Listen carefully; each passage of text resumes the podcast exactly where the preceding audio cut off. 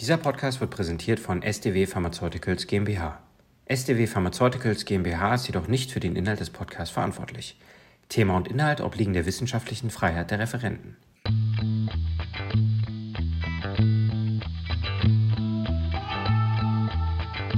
Herzlich willkommen zu einer weiteren Folge in unserem Krebs-Podcast. Ich freue mich ganz besonders, dass wir heute ein sehr, sehr wichtiges Thema ähm, diskutieren mit Professor Sihuli, unser Experte für alle onkologischen Themen. Und hallo erstmal, lieber Professor Sihuli, schön, dass Sie wieder mit dabei sind. Gerne. Gerne, gerne. Es geht heute um Übelkeit und Erbrechen. Und zwar um das Chemotherapie-induzierte ähm, Erbrechen und die Übelkeit. Vielleicht direkt mal den Anfang. Das ist ja ein, eines eigentlich der häufigsten Nebenwirkungen, vor dem die Patientinnen auch immer wieder Angst haben, neben Haarausfall. Wie relevant ist denn diese bestimmte Nebenwirkung im klinischen Alltag tatsächlich heute mit modernen Medikamenten und im neuen Zeitalter der Krebsmedizin? Ich bin ja schon etwas älter. Bin jetzt das 28. Jahr in der Medizin und ich kann nur sagen, da hat sich ganz viel entwickelt. Und ich erfahre noch die Erinnerung, wo Patienten tatsächlich 15, 15 Mal erbrochen haben während der Chemotherapie und man eigentlich sagte, das gehört dazu. Und da hat sich in der Medikamentenentwicklung massiv Dinge verändert. Wir haben heute sehr moderne Medikamente, die eben die unterschiedlichen Arten, vielleicht kommen wir noch darauf, der Übelkeit und der Erbrechensproblematik bei Krebstherapien eben kontrollieren lässt. Ich will nicht sagen, dass das verschwindet. Ich will nicht sagen, dass das nicht doch ein Problem ist, weil unsere Umfragen an Frauen mit Krebserkrankungen und das lässt sich aber auch auf Männer übertragen, eben immer wieder zeigt, dass das die Nebenwirkung ist, neben Haarausfall, die am meisten belastet und die am meisten auch Ängste macht. Und deswegen ist das so wichtig, dass wir Ärzte informieren, aufklären und auch fortbilden, aber auch Patienten Mut machen, dass man das kontrollieren kann. Aber es ist wie bei den Schmerzen ein Dialog und auch eine Möglichkeit, immer wieder nachzujustieren. Es ist und bleibt einer der wichtigsten Themen in der Krebsmedizin. Sie haben es gerade schon angesprochen, diese Übelkeit und Erbrechen durch Chemotherapie ist anders als die, die wir kennen, vielleicht Reiseübelkeit oder auch mal, wenn man vielleicht was Falsches gegessen hat. Wann tritt die denn typischerweise auf, diese Art von Übelkeit und wie? Es gibt also verschiedene Arten. Es gibt die Möglichkeit der akuten Emesis. Akut meint eigentlich innerhalb der ersten 24 Stunden. Das kann wenige Stunden je nach sogenannter Blutkonzentration der einzelnen Medikamente, die ja unterschiedliche Stoffwechselprozesse bedürfen, um bestimmte Spiegel zu erreichen. Also es kann sein, dass das wenige Minuten ist, manchmal dauert das eben Stunden. Das ist also die Übelkeit, die akute Emesis. Dafür gibt es Medikamente, die man in der Regel vorher gibt, entweder am Tag davor, früh morgens oder wenige Minuten, je nach Medikament, ob es eine Infusion ist oder eine Tablettenform.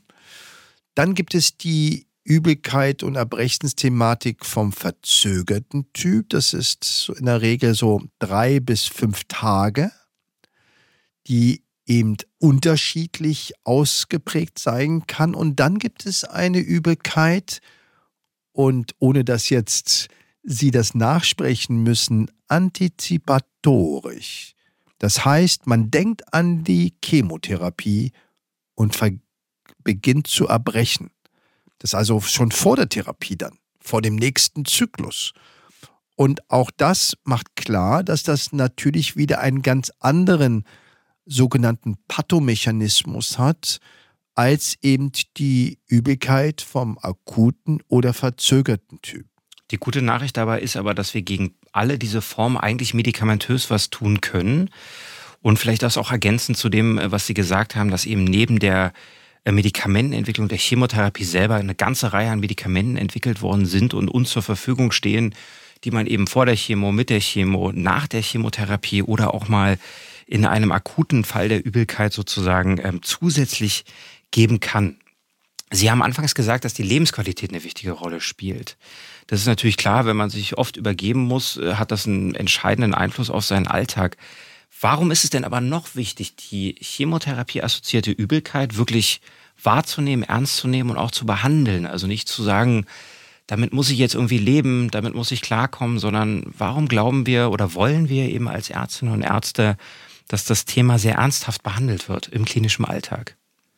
Lebensqualität ist erstmal extrem wichtig und zwar nicht nur in einer Phase, wo es vielleicht nicht um Heilung geht, sondern um Kontrolle der Tumorerkrankung, um Symptomkontrolle, sondern Lebensqualität ist auch ein Prognosefaktor. Und wir wissen auch, dass wenn eine Frau oder ein Mann ein Übelkeit und Erbrechensproblem haben, dann das Risiko, dass die Therapie vorzeitig abgebrochen wird, deutlich höher ist. Wir sprechen von sogenannter Adherenz oder Compliance.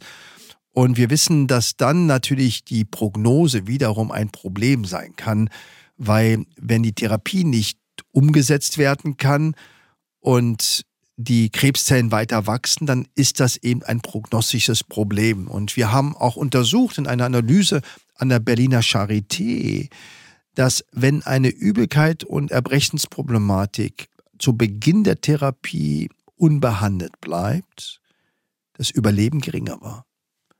Also es ist wirklich mehr als Lebensqualität, ohne dass ich nicht der Meinung bin, dass Lebensqualität extrem wichtig ist, weil es nicht nur immer um Lebenslänge, sondern auch um Lebensinhalt geht. Aber es gibt ganz viele Gründe. Unabhängig davon gibt es indirekte Risiken. Wenn ich Übelkeit und Erbrechen habe, das unkontrolliert ist, verliere ich Elektrolyte, Salze, Kalium, Natrium. Das kann Probleme geben, wenn ich eine Herzrhythmusstörung habe. Das kann Probleme geben, dass ich zusätzlich eben durch die Salzverluste Veränderungen am Magen-Darm-Trakt bekomme, dass der Darm noch träger wird, die Verstopfung noch viel schwerer wird, dass die Nierenfunktion abfällt, weil die Flüssigkeitsverluste so groß sind, dass eben die Nebenwirkungen an der Niere durch die Chemotherapie, wenn sie sogenannt renal an der Niere eben verstoffwechselt wird, dann viel toxischer, viel giftiger werden. Das heißt, die Nebenwirkungen steigen. Und deswegen ist das ein sogenannter Teufelskreis. Und deswegen ist das aus allen Ebenen her so wichtig, dass wir das Thema Übelkeiten erbrechen eben auch entmystifizieren, aber auch sehr frühzeitig adäquat entsprechend mit den modernen Medikamenten. Und da gibt es sehr wichtige Medikamente, die auch als Kombinationsmedikamente aufgesetzt sind, die man eben auch als Infusion ähm, eben wahrnehmen kann oder als Tablettenform. Ähm, das gibt eine große Bandbreite und ist und bleibt eine Schande, wenn eben der Mensch nicht darüber spricht und der, dem das gesagt wird, nicht darauf richtig reagiert. Ja, vielen Dank. Das haben Sie sehr schön zusammengefasst und eindrucksvoll deutlich gemacht, was für Konsequenzen und Auswirkungen das tatsächlich haben kann. Was ist denn nun, wenn eine Patientin oder ein Patient schon zur Chemotherapie, was ja eigentlich der Standard ist, immer schon Medikamente mitbekommt dagegen und es aber trotzdem zu sowas kommt? Da kriegt, ja, kriegt man natürlich Angst, gerade nach dem, was Sie gesagt haben. Ähm, muss man dann damit leben oder kann man selbst trotz der Gabe von Medikamenten zur Chemotherapie noch zusätzlich was geben? Auch da gibt es eigentlich ähm, sehr gute nationale und internationale Empfehlungen, sogenannte Leitlinien. Und das ist ähnlich wie bei den Schmerzen, dass man so eine Art Pyramidenstruktur hat, wo man je nach Einstufung, und das hängt immer davon ab, welche äh, Medikamente werden eingesetzt. Es gibt Medikamente, die als sogenannte hochemotogene Potenziale eingestuft werden, also dass das Risiko sehr hoch ist. Und dann gibt es Medikamente, wo das Risiko eher moderat oder sehr gering ist.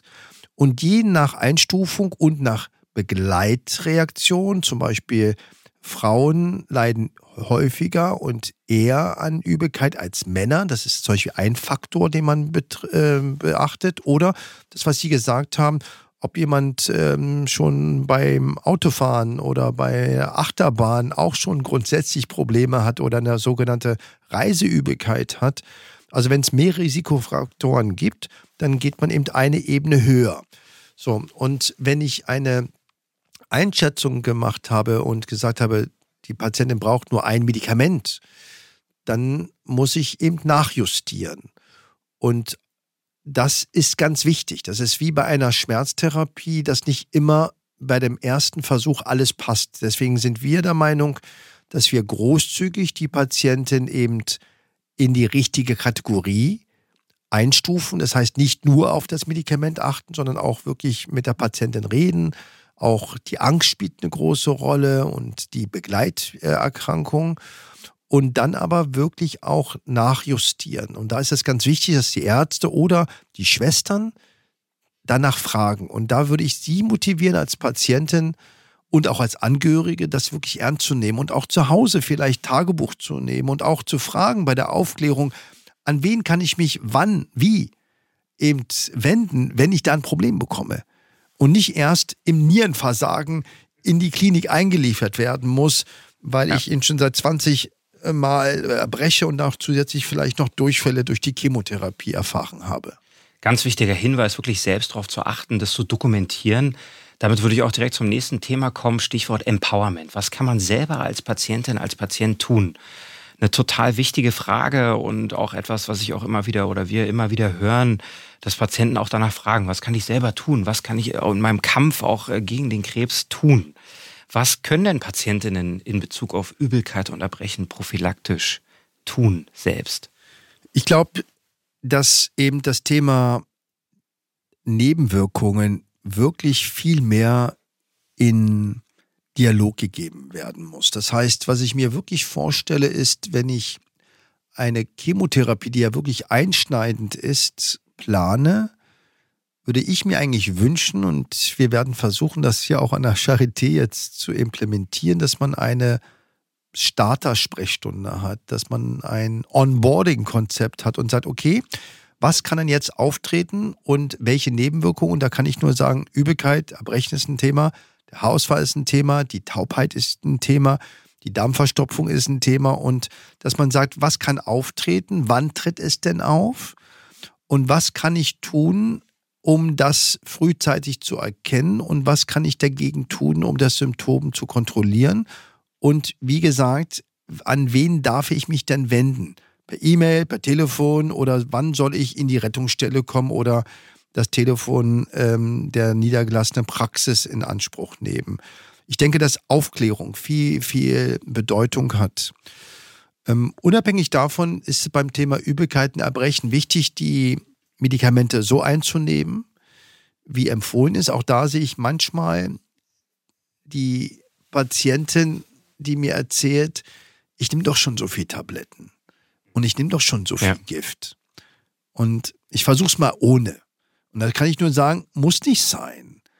Und natürlich soll, soll man jetzt vielleicht nicht äh, sechs Liter alten Wein trinken, aber äh, man kann durchaus eben das gesund bleiben, trotz eben dieser Vormedikation, Prämedikation. Und wenn ich damit Probleme habe, auch Tabletten wahrzunehmen, weil ich da einen Widerwillen habe, dann kann man das auch besprechen und vielleicht auf eine Infusionsart überwechseln. Äh, Unabhängig davon sollte man, wenn man zum Beispiel, und ich kenne eine Patientin, eben sehr sensibel ist im Sinne der äh, Bewegung, dass man eben in der Phase der Chemotherapie jetzt vielleicht doch nicht äh, auf dem Rummel geht und Achterbahn fährt und vielleicht bei den Speisen auch guckt, dass sie einmal schmecken aber vielleicht auch eher leichter verdaulich sind. Auch da gibt es sehr schöne Untersuchungen, dass das unterstützt. Oder dass man eben ähm, mit Salbei, äh, Tees äh, noch zusätzlich. Aber es ist kein Ersatz. Das ist, glaube ich, ganz wichtig. Das ist ergänzend. Oder viele ähm, Spaziergänge macht bei frischer Luft. Oder eben vermeidet, dass man eben ähm, ja in einem staubigen Raum ist ja. Weil das ja auch nochmal eben dieses Husten und Übelkeit äh, und dass man vielleicht auch guckt, dass man nicht unnötig äh, Sodbrennen provoziert. Ja, und vielleicht zwischendurch man lieber Haferflocken zum Neutralisieren nimmt und äh, nicht immer äh, vielleicht Getränke nimmt, die eben noch eben Säure anregen. Also das sind so Kleinigkeiten, aber das nochmal ganz wichtig ist nur ergänzend. Also mir ist ganz wichtig, dass Sie das bitte mit dem medizinischen Personal thematisieren, auch gucken, ob die Kategorie die richtige ist. Und das Zweite ist, dass ich eben schaue, dass ich dann die Medikamente auch pünktlich einnehme und drittens dann schaue, was ich noch zusätzlich tun kann. Und wir haben beispielsweise auch eine Studie durchgeführt zu Übelkeiten, Erbrechen und Musik.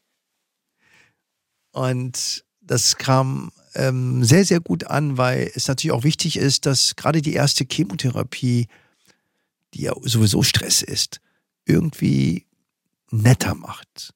Vielleicht mit der Lieblingsmusik, vielleicht mit der Lieblingsdecke oder ich mir meinen Lieblingspodcast während der Chemotherapie anhöre, um etwas Ruhe hineinzubringen, auch ein bisschen Vertrautheit zu bringen. Und das meine ich mit dieser Starter-Sprechstunde. Vielleicht kann man sogar die erste Chemotherapie simulieren, wie man sitzt und auch guckt. Und äh, so machen wir es ja auch bei der Operation, dass wir die Patienten in den OP laufen. Warum kann man nicht auch vor einer Therapieplanung einfach mal sich auf so einen Stuhl setzen? Weil das Angst ist ein großes Thema bei dem Thema ähm, natürlich Chemotherapie und auch mit dem Thema Übelkeiten, Erbrechen. Aber ich würde sagen, auf jeden Fall sollte das ein Muss sein, dass wir das Thema Übelkeiten, Erbrechen viel, viel strenger diskutieren. Und ähm, ich verspreche auch, ähm, das mit meinem Personal noch viel stärker in Angriff zu nehmen. Sehr schön, gute Nachricht. Und ich glaube, an der Stelle kann man auch auf Ihr Kochbuch verweisen, weil Übelkeit und Erbrechen hat immer auch was mit Ernährung zu tun. Das haben Sie gerade schon angesprochen. Und Sie haben ja gerade ein Buch dazu mit ja, Rezepten eigentlich auch für solche Situationen für Krebspatientinnen mitentwickelt. Ähm, für alle sozusagen Zuhörerinnen ist es empfehlenswert, gerade erschienen. Kommen wir abschließend vielleicht noch zu einem Punkt, und zwar neue Therapieformen, Immuntherapien. Das wissen auch viele unserer Zuhörerinnen und Zuhörer. Es gibt eine ganze Reihe neuer Medikamentenklassen, neue Substanzklassen neben der klassischen Chemotherapie. Und wie ist es denn da mit Übelkeit unterbrechen? Gerade bei Immuntherapien oder auch bei sogenannten Anti-Drug-Konjugaten, wo mehrere Medikamente kombiniert werden, was wir immer als Mediziner eigentlich immer so als nebenwirkungsarm bezeichnen. Und ähm, ich erlebe das, habe das mit Ihnen zusammen auf den Kongressen oft erlebt. Es heißt dann immer, das hat ganz wenig Nebenwirkungen das hat halt andere Nebenwirkungen. Aber wie ist es denn in Bezug auf Übelkeit und Erbrechen?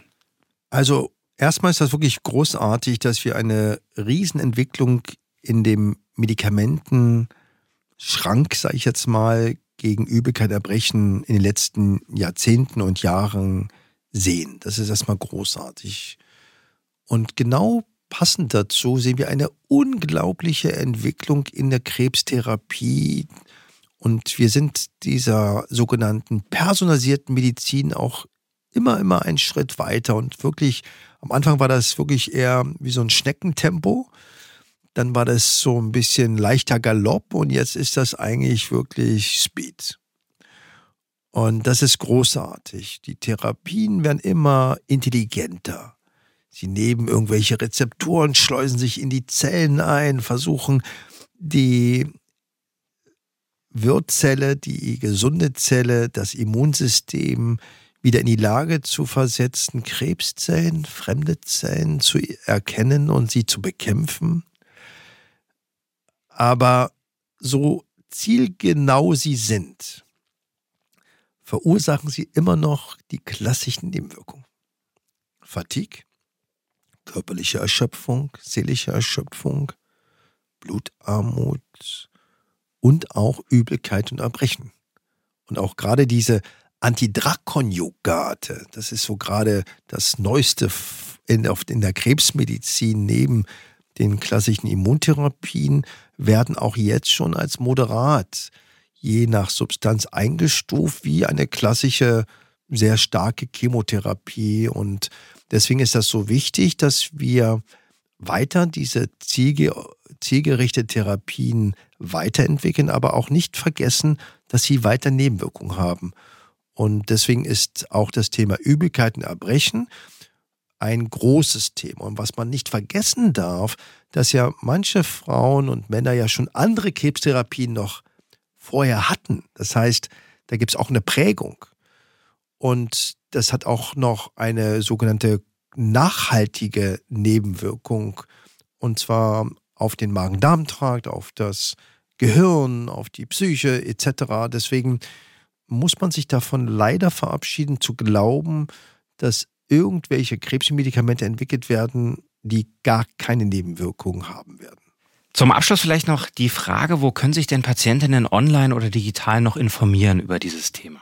Ich denke, dass man durchaus ähm, auch die Selbsthilfe erstmal ähm, nennen darf, also das Gespräch mit der Nachbarin, aber auch mit Menschen, die eben Beratung anbieten. Und da denke ich, dass sowohl die physischen als auch die digital unterstützten Selbsthilfegruppen erstmal eine gute Adresse ist, um über Themen wie, wie gehe ich damit um oder wie lange geht das, also Erfahrungsberichte.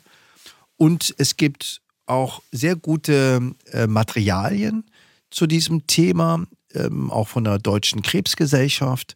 Und es gibt auch sehr gute Webseiten, ähm, die eben informieren, wo es Podcasts gibt. Und ähm, ich durfte selber auf einer sehr wichtigen ähm, Webseite mitwirken, meinkrebs, meinweg.de.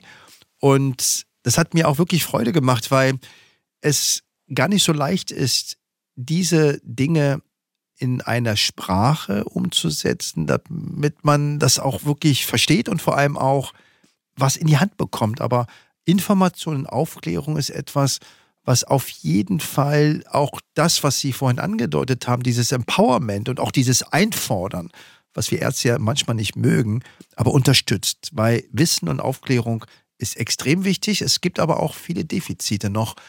Und ähm, da fällt mir nur ein, dass eben auch Menschen, die eben nicht unbedingt Deutsch sprechen, ähm, vielleicht nicht die richtigen Materialien haben. Also das wäre etwas, wo, glaube ich, noch ganz viel entwickelt werden muss. Vielen Dank für die schöne Zusammenfassung und vielen Dank auch für das Gespräch über dieses wichtige Thema. Danke. Und danke Ihnen als Krebs-Podcast, uns immer wieder auch klar zu machen, dass wir alte Themen neu wieder aufbauen müssen. Dieser Podcast wurde präsentiert von STW Pharmaceuticals GmbH. STW Pharmaceuticals GmbH ist jedoch nicht für den Inhalt des Podcasts verantwortlich. Thema und Inhalt obliegen der wissenschaftlichen Freiheit der Referenten.